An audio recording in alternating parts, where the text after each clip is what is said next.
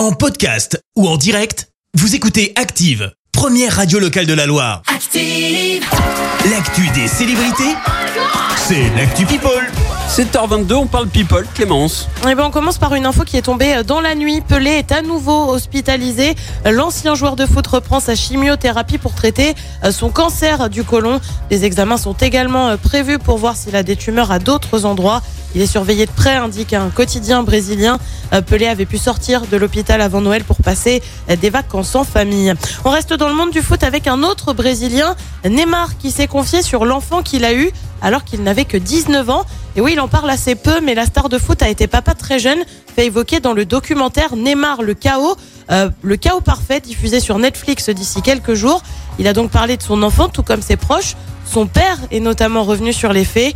Il a mis une fille enceinte, ça a été notre première crise familiale, mais c'était aussi une crise professionnelle, car son image était en jeu. Neymar a lui aussi parlé de son fils David Lucas, je te dis ce qu'il dit. Faut pas se soucier des gens qui vous jugent ou de ce que les autres pensent de vous. Je crois en moi, c'est tout, c'est comme ça que je vis ma vie. C'est ce que j'ai appris et ce que j'essaie d'enseigner à mon fils. Le documentaire pour info sort mardi prochain. Décidément, c'est très foot hein, ce matin parce qu'on enchaîne avec une autre star, Cristiano Ronaldo. Qu'est-ce qu'il a Apparemment, bah, le Portugais était colère, que dis-je? Il Colère. était chafouin. Il s'est d'ailleurs un peu énervé lors du dernier match de Manchester United.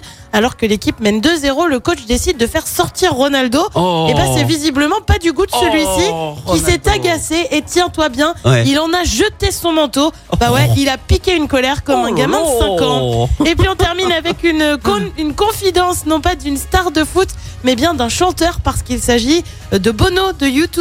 Et bah le chanteur a confié qu'il n'aimait pas sa voix au début de la formation du groupe. Ah ouais Quand je regarde en arrière, je me dis, mon Dieu, a-t-il déclaré Autre confidence, et c'est plus atypique, il déteste le nom du groupe. Encore aujourd'hui, je ne l'aime vraiment pas. J'étais Ah dans une sorte de dyslexie. C'est Je n'avais pas non plus compris que les Beatles étaient un mauvais nom. Dans notre tête, c'était comme un, un avion espion, le U-Boat, c'était futuriste.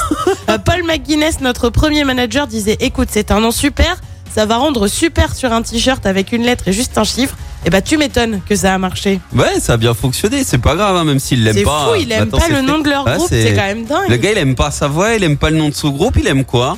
Non mais puis c'est surtout, enfin YouTube c'est quand même de- Bah, depuis ouais. le nombre d'années qu'ils existent, ne pas aimer le nom du groupe, c'est dingue quoi. C'est dommage, quoi. Et puis c'est hyper, ouais, je, enfin, je, je- Ah, puis là, tu peux plus le changer, hein, c'est fini maintenant. Ah, hein. non, maintenant, ah bah, bah non, faut rester comme ça. hein. ou alors prends une autre lettre, un autre chiffre. non, Maintenant, non, c'est les non, ne change rien.